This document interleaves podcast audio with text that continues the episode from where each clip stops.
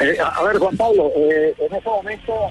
eh, está confirmado entre 950 mil euros y 1.150.000 mil euros deberá pagar el Deportivo Cali a Mateo Casierra, correspondiente al 8% por concepto de porcentaje según el estatuto del jugador y a su familia por el 15%, porcentaje que se guardó su padre para la siguiente venta y esta se hizo por 5 millones de euros al Ajax de Holanda. Esto se debe a que en la anterior administración, cabeza del presidente Álvaro Martínez, se hicieron los dúos y fueron demandados ante la Mayor y hoy salió el fallo contra el Deportivo Cali a favor de la familia Casierra.